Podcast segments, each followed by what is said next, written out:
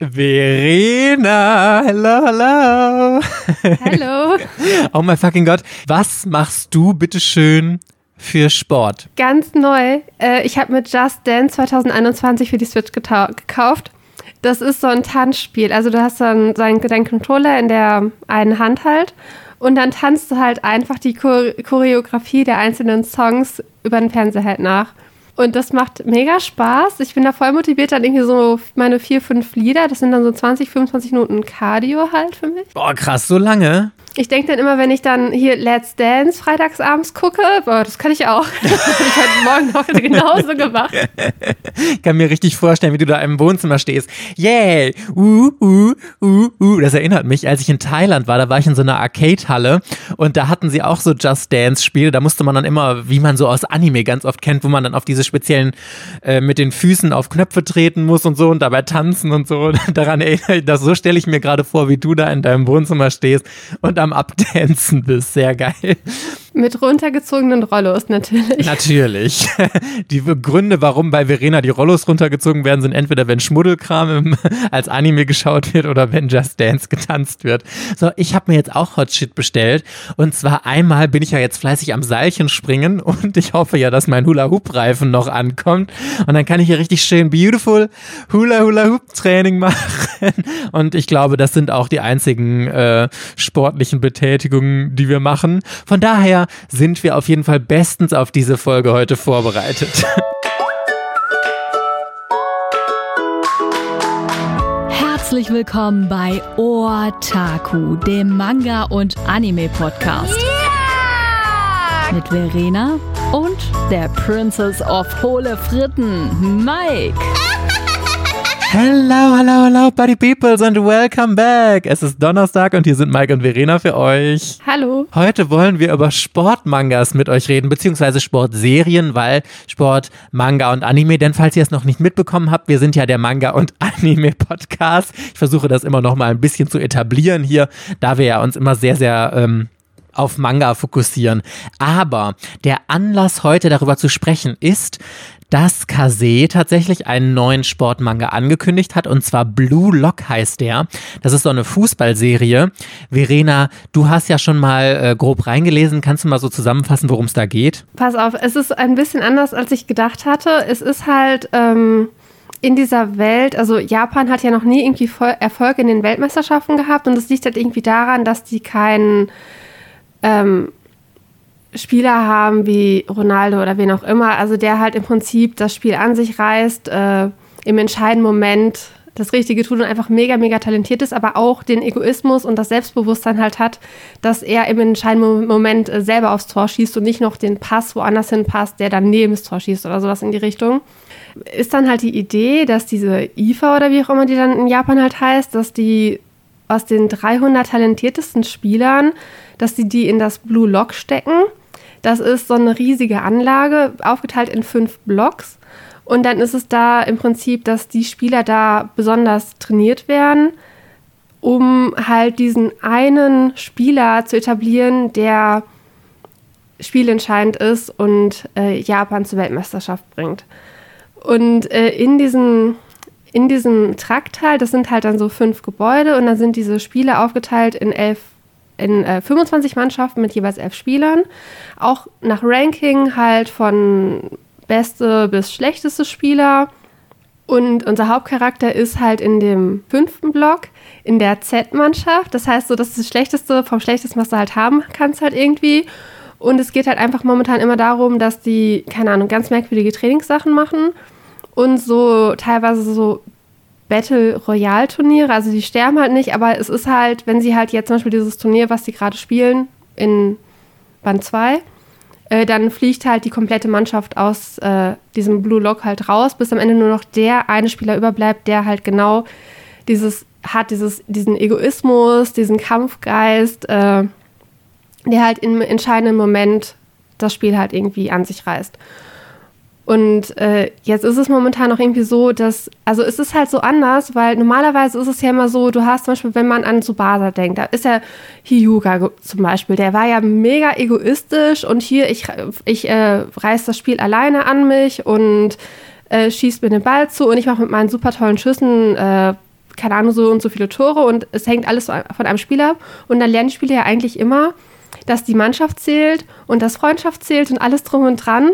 Und in diesem Manga geht es halt irgendwie darum, weiß ich nicht, den totalen Egoisten heranzuziehen, der einfach aus den, von den anderen halt hervorsticht. Und das, das war für mich total befremdlich, dass halt, dass halt nicht eigentlich so ein Deckel drauf kommt, hier die Mannschaft zählt, sondern dieses Mal, die hatten auch extra ähm, von den Regeln ist halt so gemacht, dass das halt nochmal gepusht wird. Halt, ne, die haben dann, es sind ja 300 Stürmer und in dieser Mannschaft mit von ihm, mit den Z, in dieser Z-Mannschaft halt, sind ja auch dann praktisch elf Stürmer, die alle eigentlich die Starspieler in ihrem Team halt waren. Und die sollen halt jetzt eine Mannschaft bilden. Irgendeiner soll ins Tor, einige sollen Verteidiger sein, einige sollen Mittelfeld. Und es war halt ein pures Chaos. Die haben haushoch verloren, weil die teilweise, die haben sich den Ball zugepasst. Dann ist einer aus der Mannschaft dazwischen gegangen, hat den Ball weggenommen. Ja, hier, ich muss, äh, ich muss die Tore schießen. Es gab dann noch die fiese Zwischenregel, dass man, ähm, auch wenn die Mannschaft ausscheidet, wenn du die meisten Tore geschossen hast, aus dieser ganzen Gruppe kommst du halt trotzdem weiter und wirst halt nicht aus diesem Blue Lock halt rausgeschossen.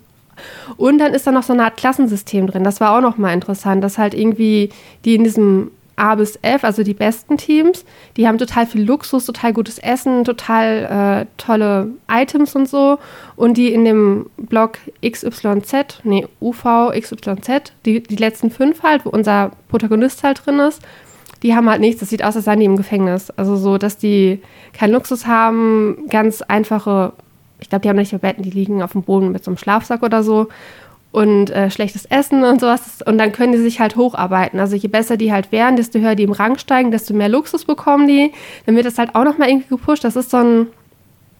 Dieses, äh, dieser Sportmanga hat einen ganz anderen Schwerpunkt wie alle anderen Sportmanga, die ich bisher gelesen habe. Die waren immer wirklich Freundschaft, Teamgeist, ähm, dass halt irgendwie ein talentierter Spieler den großen Traum hat, der beste Spieler zu werden und dann mit seiner Mannschaft halt immer besser und besser wird und dann, was weiß ich, irgendwann beste Spieler Japans oder so. Das ist ja die normale Handlung oder dass die halt in ihrer Schulzeit dieses Turnier halt gewinnen. Dieses, heißt das Interhigh oder so, ne? Und dann ist ja praktisch das so das Finale, dass die halt sich in, mit ihrer Schule qualifizieren, in die Vorrunde schaffen, dann das Hauptturnier schaffen und am Ende tatsächlich die beste Mannschaft sind. Und dann wird natürlich unser Hauptspieler noch zu dem erfolgreichsten oder besten Newcomer oder bester Spieler in der und der Kategorie halt gewählt und dann ist der Manga vorbei. Das normalerweise. Und Blue Lock ist halt irgendwie so das totales Psycho-Ding. Ich habe sowas noch nicht gelesen. Ich bin echt gespannt, wie das ankommt. Es war wirklich anders, als ich erwartet habe. Ich habe und dann habe ich geguckt, der Mangaka, es ist ein Team, es gibt Autor und Zeichner. Der Autor ist auch derjenige, der die Story von Jagan geschrieben hat. Jagan kommt ja bei uns in Deutschland bei Panini raus. Das ist ja so ein Supernatural Psycho, ähm, so ein Horror-Manga. Ja, den hatte ich mal gelesen, Band 1, wo der Typ sich irgendwie mit irgendwas fusioniert hat und dann kann er sich in so, wie bei Parasite, in so in so eine Art Monster oder so verwandeln. Irgendwie so ein total gescheiterter Polizist war das, glaube ich, der keinen Bock auf die Gesellschaft hat und diese, diese Fähigkeit halt bekommt. Also auch so richtig Psycho und eher Horror.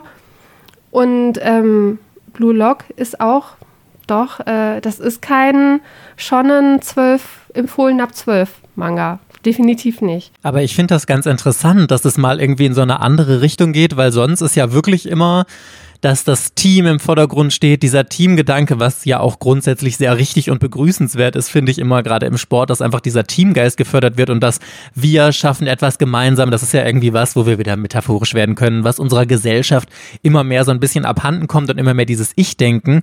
Und deswegen finde ich das interessant, dass das mal so ein Manga ist, der das mal aus einer anderen Perspektive ähm, so beleuchtet. Also klingt erstmal schon, könnte vielversprechend sein. Ich muss aber auch ehrlich sagen, dass das jetzt jetzt nicht so meins ist, weil Sportmangas allgemein jetzt nicht so meine große Leidenschaft sind. Obwohl ich habe das Gefühl, bei dir wird das wieder so ein bisschen mehr. Ich meine, du hattest ja jetzt einmal Haiku, findest du ja total großartig. Wenn ich deinen Insta-Stories und deinen Nachrichten folge, bist du auch sehr groß, äh, groß im Fiebern. Hier, wie heißt die Serie nochmal? Ich habe es vergessen. Slam Dunk. Slam Dunk bin ich richtig im Hype gerade. Und also bei Sportmanga muss ich erstmal dazu sagen, ich habe noch nie einen Sportmanga gelesen, weil ich die Sportart so interessant finde, sondern immer so es wurde halt richtig, richtig gut bewertet. Und der Sport hat mich aber nie interessiert.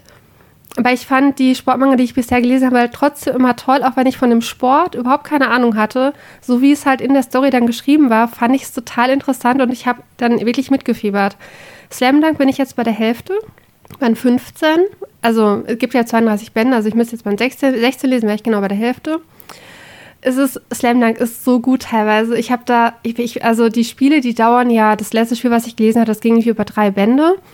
Also, das ist, wenn man sich das so umrechnet, wenn halt pro Woche ein Chapter ge gekommen ist, dann hat dieses Spiel ein halbes Jahr gedauert, als es halt damals in der Shonen Jump lief. Das ist so heftig und dann allein so in dem letzten Band, die letzte Hälfte, das waren nur noch zwei Minuten dieses Spiels, waren aber trotzdem noch vier Chapter. Und ich so, oh mein Gott, oh mein Gott, wie geht es aus, wie geht es aus? Und jetzt noch so und so viel Spielzeit und ich habe langsam ein bisschen Ahnung von Basketball, muss ich sagen. Ich habe zwar nur das alles auf Englisch, aber Slam Dunk ist ganz, ganz, ganz anders als äh, Jagan. Äh, jetzt willst du sagen jetzt Jagan, als ähm, Blue Lock. Ist auch komplett anders als Haikyuu.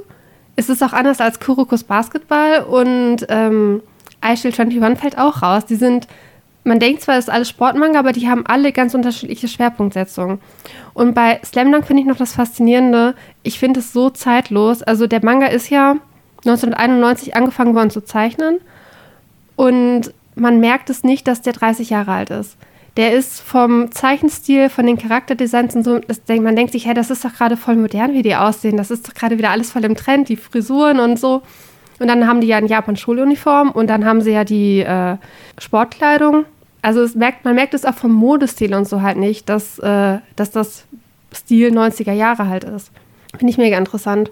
Und die Grundcharaktere, ähm, also bei Blue Lock ist halt jetzt dieser Egoismus, der halt irgendwie im Vordergrund steht und jeder muss halt irgendwie aus dieser Masse hervorragen und man muss über, ja nicht über Leichen gehen, aber man muss schon, also diese Grundeinstellung, in dem Moment, wo du gewinnst, heißt es, jemand anderes wird verlieren. Und in dem Moment, wo du praktisch weiterkommst, heißt es, jemand anderes muss seinen Traum, dieser besondere Spieler zu werden, halt aufgeben. Und dieses Team-Ding, das ist halt überhaupt nicht. Und es ist ja auch nicht, dass er mit seinen Freunden halt irgendwie ähm, mit dieser Mannschaft halt immer besser wird, sondern die sind ja random Spieler, die sich vorher halt teilweise überhaupt nicht kannten. Und bei Slam Dunk ist halt das Gute, äh, da ist ähm, Sakuragi, hieß er, ich hoffe, er hieß so, ähm, er fand Basketball richtig, richtig scheiße und hatte überhaupt keinen Bock auf dieses Spiel. Und er ist nur damit angefangen, weil sein ein Mädel, auf das er halt scharf ist, auf Basketballer steht. Und dann, ja, ja, ich bin voller Basketballprofi und er ist wohl ein Naturtalent, aber er hat halt überhaupt keine Ahnung von dem, was er halt tut tatsächlich, ne?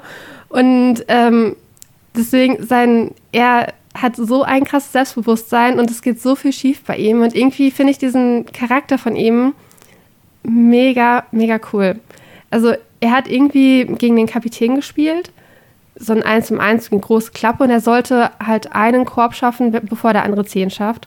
Und er hat dann einen Slam Dunk gemacht. So, es stand 9 zu 0, dann macht er halt einen Slam Dunk oder so.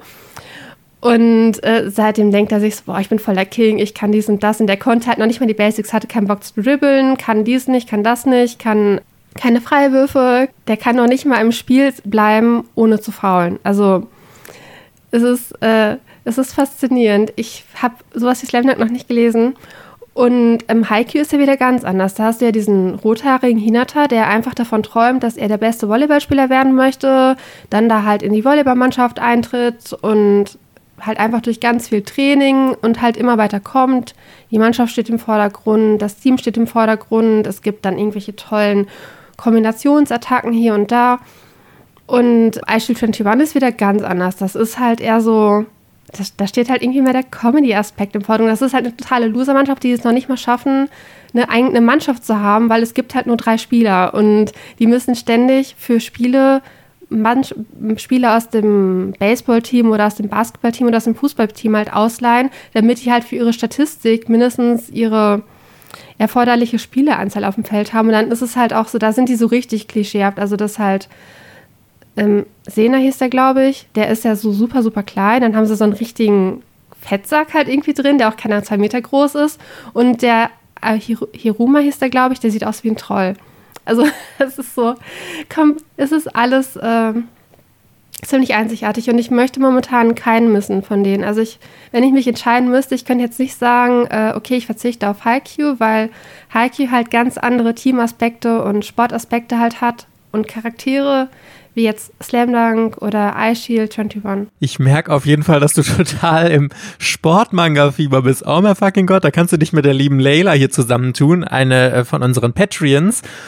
Die habe ich nämlich gefragt, weil ich wusste, dass sie totaler Sportmanga-Fan ist, ob sie mir mal in einer Sprachnachricht erklären kann, was für sie das Besondere an solchen Mangas ist. Ich mag an äh, Sportmanga sehr gerne, dass man mit den Charakteren einfach mitfiebert man begleitet sie auf dem Weg meistens äh, ganz schlecht bis sie wirklich gut sind. Man fiebert mit, ob die gewinnen, ob sie verlieren, welche Rivalitäten sie eingehen, welche Freundschaften sie haben. Klar geht das auch bei äh, Battle schon und so. Aber Sportmanga äh, ist einmal noch ein bisschen näher dran, was man selber auch machen kann an Sport. Also vor allem, wenn man bestimmte Sportarten selber ausgeführt hat. Also ich finde es total interessant, wie sie das sagt, weil ich kann das schon nachvollziehen, dieses typische Mainstream-Shonen fieberst du ja auch mit, aber bei diesen ganzen Sportsachen, also ich glaube, wenn man wirklich so into Sport ist, dass du, dass du da wirklich richtig mitfieberst. Also ich kann ja mit Sport wirklich gar nichts anfangen. Also weder Fußball und so. Wirklich, Sport ist für mich ein Pflichtding, das man eigentlich machen müsste, um seinen, äh, seinem Körper etwas Gutes zu tun und alt zu werden und gut auszusehen. Aber ich kann sonst mit Sport echt nichts anfangen und ich kann auch nicht verstehen, was Leute an Fußball gut finden, wie Männer idiotisch oder Frauen einem Ball hinterherrennen oder so und äh, ich weiß es nicht. Lustigerweise haben ja Sportmangas in Deutschland nie funktioniert. Also wir hatten ja schon einige Versuche, zum Beispiel früher Captain Tsubasa ist bei Carlsen als Manga rausgekommen. Ich weiß ehrlich gesagt nicht, aber ich glaube, der lief nicht so erfolgreich. Prince of Tennis war für Tokyo Pop ja eine absolute Vollkatastrophe. Die haben ja dann ähm, noch die Bände komplett durchgezogen damals und haben es irgendwie noch geschafft, alle davon zu veröffentlichen, war aber ein Katastrophe. Und sonst gab es ja auch relativ viele Anime, Mila Superstar mit Volleyball. Captain Tsubasa Kickers. Ich dachte übrigens jahrelang, dass Captain Tsubasa und Kickers das gleiche ist, aber ist es anscheinend gar nicht. So, und das ist die einzige Sportserie, die mich tatsächlich interessieren würde. Da hat mich auch die Layla drauf gebracht, dass das überhaupt ein Sportmanga ist. Hikaru no Go. Da wird ja Go gespielt. Das ist so ein Brettspiel. So ähnlich wie Schach. Und das wiederum könnte mich tatsächlich interessieren. Das ist ja so ein bisschen, geht so mehr in die Richtung wie Spielemangas, wo man halt so denken muss. Also da kommt es halt nicht auf diese körperlichen Aspekte an, wie stark ist jemand, sondern äh, diese Logik-Sachen. Das finde ich total interessant. Deswegen fand ich auch, ich glaube, ich habe das schon mal im Podcast erzählt, auf Netflix diese Serie Das Damen-Gambit so großartig. Da geht es ja um eine super intelligente Schachspielerin, die sich äh, in der Weltliste ganz, ganz nach oben spielt und so. Und ich glaube, dass Hikaru no Go in eine ähnliche Richtung geht. Aber ich glaube auch, dass Hikaru no Go als es bei Carlsen rauskam, auch ein, eher ein Flop war und gar nicht so gut gelaufen ist. So, und jetzt gerade wendet sich dieses Blatt, habe ich das Gefühl. Also Sportmangas werden immer ein bisschen beliebter. Haikyuu war ja am Anfang auch nicht so erfolgreich, hatten wir mal in einer anderen Folge gesagt. Und jetzt plötzlich, denkst du Corona, weil wahrscheinlich keiner mehr irgendwie Sport machen kann, ist der totale Haikyuu-Hype ausgebrochen und eventuell kann ich mir vorstellen, dass deswegen auch Blue Lock ganz gut ankommen wird, zumal es ja eine Sportart anspricht, die in Deutschland eigentlich viel populärer ist, Fußball. Ich glaube, so in Deutschland ist ja eigentlich Fußball so die Nummer eins beliebte Sportart. Dann, ja, weiß ich nicht, vielleicht noch sowas wie Boxen oder so, aber ansonsten kriegt man ja nicht so viel davon mit. Und es gibt aber auch noch viele andere erfolgreiche Serien, zum Beispiel Free, Gut, das guckt man wahrscheinlich nicht des Sportes wegen, sondern wegen der ganzen halbnackten Jungs. Aber äh, auch super erfolgreich und so. Also ich kann mir schon vorstellen, dass Sportmangas jetzt wieder erfolgreicher werden. Ich frage mich nur, woran es liegt. Also ich kenne halt so gut wie keine Serie davon und ich frage mich, ob sich die Zeiten geändert haben oder ob die Serien einfach für uns ansprechender geworden sind. Also ich glaube nicht, dass die Serie, dass die Zeiten sich geändert haben und auch die Serien anders geworden sind. Ach Gott, also bei Blue Lock erstmal glaube ich, dass Blue Lock es deutlich schwerer haben wird, als Haikyuu erfolgreich zu sein. Und ich glaube nicht, dass es von der Sportart abhängt, dass man jetzt, nur weil es Fußball ist, dass man halt es eher kaufen wird. Dann hat Blue Lock ja kein ähm, Anime und Haikyuu hatte den Anime schon und da, der ähm, Hype kam ja erst, nachdem der Anime dann doch von sehr vielen gesehen wurde. Ich glaube, das ist dann auch nochmal kritisch. Blue Lock hat auch nicht diesen. Er, er, Haikyuu hat ja nicht so einen süßen Zeichenstil, aber Haikyuu hat doch einen sehr ansprechenden Zeichenstil mit sehr vielen cuten Charakteren, die dann doch ziemlich sexy sind. Und Blue Lock hat eher so einen Psychotouch. Also, ich finde die Charaktere nicht. Ähm, die haben nicht so einen Charme wie bei Haikyuu. Und wenn man sich die Cover halt ansieht, die haben ja irgendwie mal so große, aufgerissene Augen irgendwie, aber das sieht halt auch wieder so psycho halt irgendwie aus. Also ich glaube, bezüglich Coverkauf wird es halt schwieriger, Blue Lock zu verkaufen, dann weil es halt den Anime nicht gibt. Dann die Zielgruppe, die durch Haikyuu angesprochen wird, die wird, glaube ich, nicht unbedingt durch Blue Lock halt angesprochen. Und, ach so, da wollte ich noch sagen, also ich hasse Sport im Fernsehen, es interessiert mich null. Ich würde dabei einschlafen. Ich gucke äh, keine WM, keine EM von gar keiner Sportart. Und deswegen, aber im Manga versteht man es.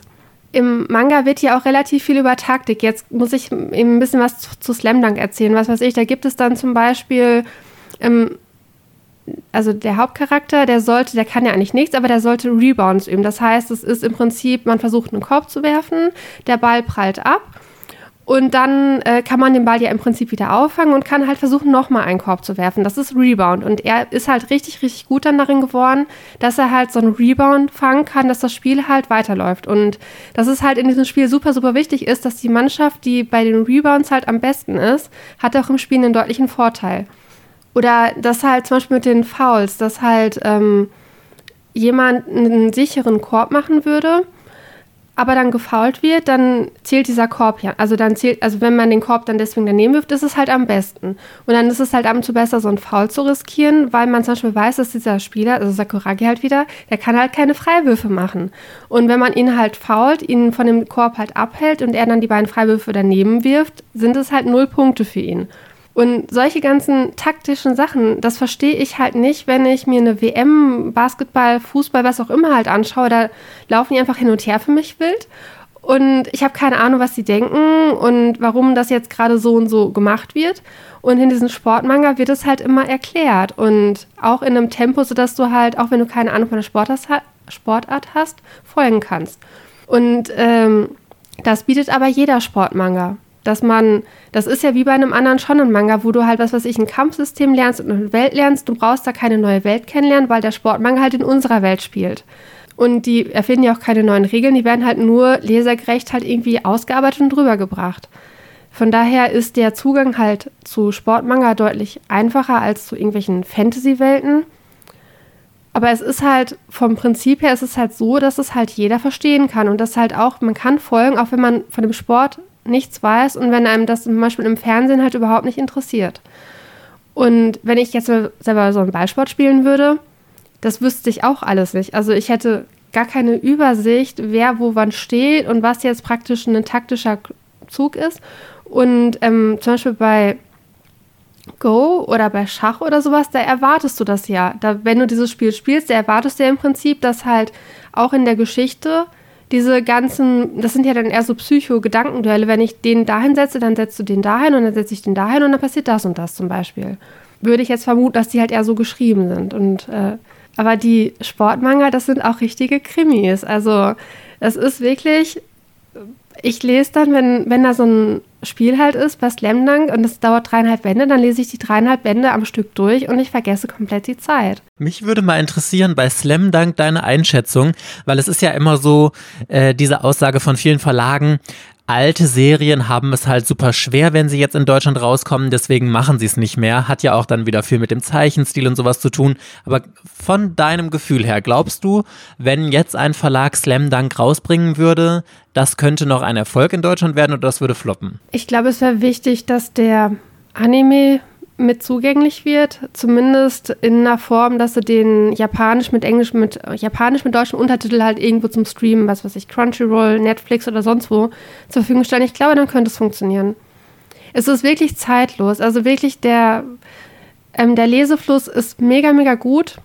Es ist super verständlich geschrieben, es ist richtig gut gezeichnet, die Charaktere sind toll. Der hat ja in Japan erst eine neue Auflage gekriegt. Ich habe mir dieses Artbook Slam Dunk Illustrations 2 gekauft. Das sind die Cover aus der japanischen Neuauflage von vor kurzem halt erst. Und also es würde sich anbieten. In Japan gibt es eine neue Version davon mit neuem Coverdesign und ich glaube, es sind Sammelbände oder so. Ich bin nicht sicher. Ich glaube, es könnte 2 in 1 oder so sein. Das habe ich vergessen nachzugucken. Und dann noch in Kombination mit dem Anime ist ja bei, ähm, ist, ist ja nicht ungewöhnlich, zum Beispiel von Yu Yu Hakusho ist ja die Serie von Togashi, die er vor Hunter Hunter gezeichnet hat. Den gibt es auch, alle Folgen auf Netflix, japanisch mit deutschem Untertitel. Oder Cardcaptor Sakura gibt es auch ähm, keine deutsche Synchro, aber der läuft dann japanisch mit deutschem Untertitel und das halt sogar bei Netflix oder bei Crunchyroll und so ist es ja noch viel gewöhnlicher. Aber dass die das halt nicht nur mit den neuen äh, Simulcasts halt machen, sondern dass die halt auch alte Animes halt mit reinnehmen. Ich glaube, dann könnte es funktionieren. Also ich wäre mega, mega glücklich, wenn sie es machen würden. Und ich hätte auch äh, Slam Dunk lieber als Blue Lock jetzt. Also Blue Lock, Slam Dunk war ich vom ersten Chapter an, war, war das Liebe. Und Blue Lock denke ich immer noch so, ich habe jetzt sechs Chapter gelesen, also Band 1 und Band 2 ein Drittel, nee. Also Band 1 hat nur vier Chapter und Band 2 hat neun Chapter. Also und ich habe jetzt bis, Band, bis Chapter 6 gelesen und der Funke ist nicht so richtig übergesprungen. Das war mir noch zu, das war mir zu anders im Vergleich zu dem, wie es wie ein Sportmanga halt sonst ist. Ich glaube, das Problem ist einfach, dass viele Verlage Sportmangas allgemein relativ kritisch inzwischen gegenüberstehen, trotz dem Erfolg von Haikyuu gerade Kase, wenn sie haben jetzt noch Haikyuu, gut, Haikyuu läuft ja auch nicht mehr ewig. Ist Haikyuu schon abgeschlossen oder wird es noch abgeschlossen? Haikyuu ist in Japan abgeschlossen. Aber in Deutschland noch nicht? In Deutschland noch nicht. Das Problem an den Sportmanga ist halt, dass die immer relativ lang sind. Also wenn du, was weiß ich, Death Note hast ja irgendwie, wenn das 10 Bände oder 12, Tokyo Ghoul 14 und dann nochmal 13 oder so, die sind halt, die gehen immer. Attack on Titan ist jetzt auch gerade über 30 aber die Sportmanga, die haben halt alle immer mindestens 30 Bände. Aishield 21 hat irgendwie 37, Slam, Slam Dunk 32, äh, Prince of Tennis hatte 42, Haikyuu hat ja, ach, ich glaube, hat der Haikyuu jetzt auch über 40. Ich, ich verwechsel das immer mit Food Wars, total dumm. Ähm, Blue Lock läuft ja noch, die haben ja erst 13 Bände in Japan, aber Kase hat schon angekündigt, dass es alle fünf Bände in Schuba geben wird. Das, das ist das Problem, dass Sportmanga sehr lang sind und dass die viele Leser im Laufe der Zeit halt irgendwie verlieren. Ja, ich glaube, man kann die auf jeden Fall gut unterstützen, wenn man allgemein auf dieses Genre steht. Wenn man zum Beispiel jetzt Kaseda sehr unterstützt, die, dieses Genre sich immer oder die sich in diesem Genre mehr trauen mit Haikyuu oder jetzt Blue Lock. Ähm, aber ich glaube, sie werden da auch relativ vorsichtig sein und bevor sie noch eine andere Sportserie lizenzieren, werden sie jetzt erstmal abwarten, wie Blue Lock überhaupt laufen wird. Und ich glaube, wenn sie was lizenzieren, dann kann ich mir vorstellen, dass es nicht unbedingt Slam Dunk sein wird, gerade wegen der Problematik, wie du meintest. Es ist halt relativ lang, auch wenn man Sammelbände rausbringt. Dann das Alter kommt noch dazu und so. Deswegen kann ich mir vorstellen, dass man da vielleicht wirklich besser fährt, wenn einen so eine Serie interessiert, dass man die auf Englisch kauft oder so. Ich kann mir vorstellen, gibt es auf Englisch Sammelbände von äh, Slam Dunk? Ich habe die Einzelbände gekauft bei Viz Media 32. Okay, aber Sammelbände ja. gibt es da nicht? Die gibt es nicht. Und ich habe dann auch mit äh, Chris drüber gesprochen und er meinte, er würde die momentan nicht kaufen, weil Wiss momentan relativ schlampig mit der Qualität halt ist. Also, dass die teilweise wie so eine wie so ein Xylophon aussehen, dass die auch unterschiedlich hoch sind so und total schlecht geschnitten und so. Ich weiß es nicht. Also ich denke mir tatsächlich, also von allen Sportmangeln, die ich bisher gelesen habe, ist Slam Dunk bisher mein Liebling. Ich finde ihn besser als Haikyuu. Ich finde ihn besser als Ice Shield. Ich finde ihn besser als Kuru's Basketball. Und mein Gott, das ist Takehiko Inoue. Wenn man sich diese Manga-Best-of-Listen anguckt, Slam Dunk ist immer mit drin. Das ist mit einer der besten Sportmanga überhaupt. Also ich verstehe es immer nicht. Und Takehiko Inoue ist auch so, ein Quali so eine Qualitätsmarke an Zeichenkunst und an Storytelling.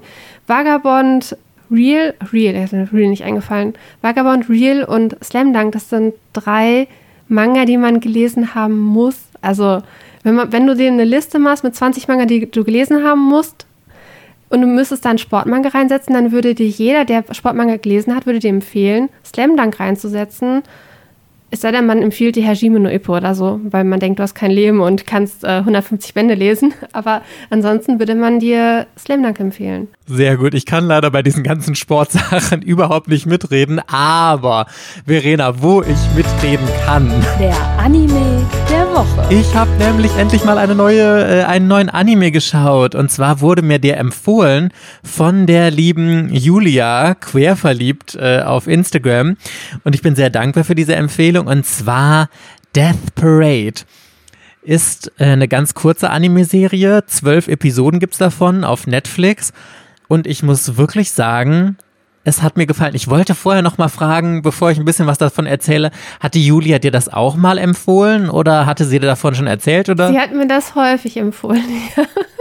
Aber immer im falschen Moment. Man muss mir die Sachen empfehlen, wenn ich so gerade am Fernseher sitze und denke, oh, was gucke ich denn jetzt? Und dann kommt die Nachricht hier von ihr, Verena guckt doch mal Desperate und also ich hatte sogar gedacht, als du, du hast es mich ja gefragt, du Verena, hast du schon mal Desperate gesehen, kennst du das? Und ich wollte dann schon schreiben, nee, aber Julia findet das total toll. Und dann meintest du, ja, ja, ich habe Julia hat mir das gerade empfohlen.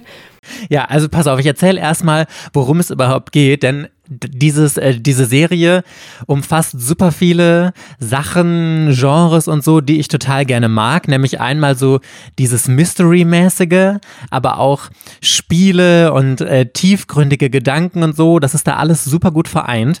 Es geht um eine Bar im Jenseits mit einem Barkeeper und diese Bar hat den Sinn, um Verstorbene zu testen, zu schauen, Sollen die in den Himmel aufsteigen oder geht die Seele nicht in die Hölle, sondern ins Nichts? Wenn sie in den Himmel gehen, werden sie nochmal wiedergeboren. Wenn sie ins Nichts gehen, weil sie einfach äh, ganz, ganz schlechte Menschen waren, dann äh, werden sie halt nicht wiedergeboren und sind einfach im Nichts, sind nicht mehr da. So, und es kommen jeweils immer zwei Verstorbene zusammen an und die müssen in einem Spiel gegeneinander antreten. Sie wissen auch nicht, dass sie tot sind. Die haben ihre Erinnerungen einfach verloren kommen da hin und sind total verwundert, werden dann von diesem Barkeeper begrüßt. Also es gibt ganz, ganz viele von diesen Bars und wir äh, verfolgen halt jetzt diesen einen. Ich habe den Namen vergessen, ehrlich gesagt, aber ich weiß, dass die Julia auch äh, ihn sehr, sehr heiß fand. War jetzt nicht so mein Typ Mann, aber äh, ich glaube, dass viele auf diese Art stehen, weil der so relativ kühl ist und so sehr, wie sagt man, distanziert und neutral, einfach allem so neutral und äh, gefühlslos. Das trifft es, glaube ich, ganz gut. So, und es kommen halt immer ähm, Menschen an, die in einem Spiel gegeneinander antreten müssen und danach entscheidet der Barkeeper, Himmel, also werden sie wiedergeboren oder fallen sie einfach ins Nichts. Und in diesen Spielen werden sie immer in Extremsituationen gebracht. Das allererste Spiel ist zum Beispiel ein Liebespärchen, kommt bei ihm an und die beiden wissen nicht, dass sie gestorben sind. Die hatten nämlich gerade einen Autounfall. Und der Zuschauer, also wir, wissen oder man weiß selber noch nicht, was ist die Hintergrundgeschichte. Und das Spannende ist eigentlich, dass die nach und nach immer, dass du immer mehr Fakten bekommst und so. Und die beiden in der ersten Story müssen im Dart gegeneinander antreten. Das ist aber ein besonderes Dart und zwar gibt es eine Dartscheibe und sie müssen halt, wie beim Dart ist, musst du eine gewisse Punktzahl, also du hast irgendwie keine Ahnung, wie viel, 300 oder 500 Punkte oder so und du musst genau auf Null kommen und wer näher dran ist, nach, ich glaube, sieben Würfen hat jeder, derjenige hat gewonnen und der andere hat verloren. Und ähm, in dieser Dartscheibe sind aber die äh, Organe des jeweils anderen mit verbunden. Also wenn du zum Beispiel rechts oben auf ein Feld triffst, dann triffst du den Arm und wenn du in die Mitte triffst, dann triffst du das Herz irgendwie so und fügst dem anderen halt irgendwie Schmerzen zu.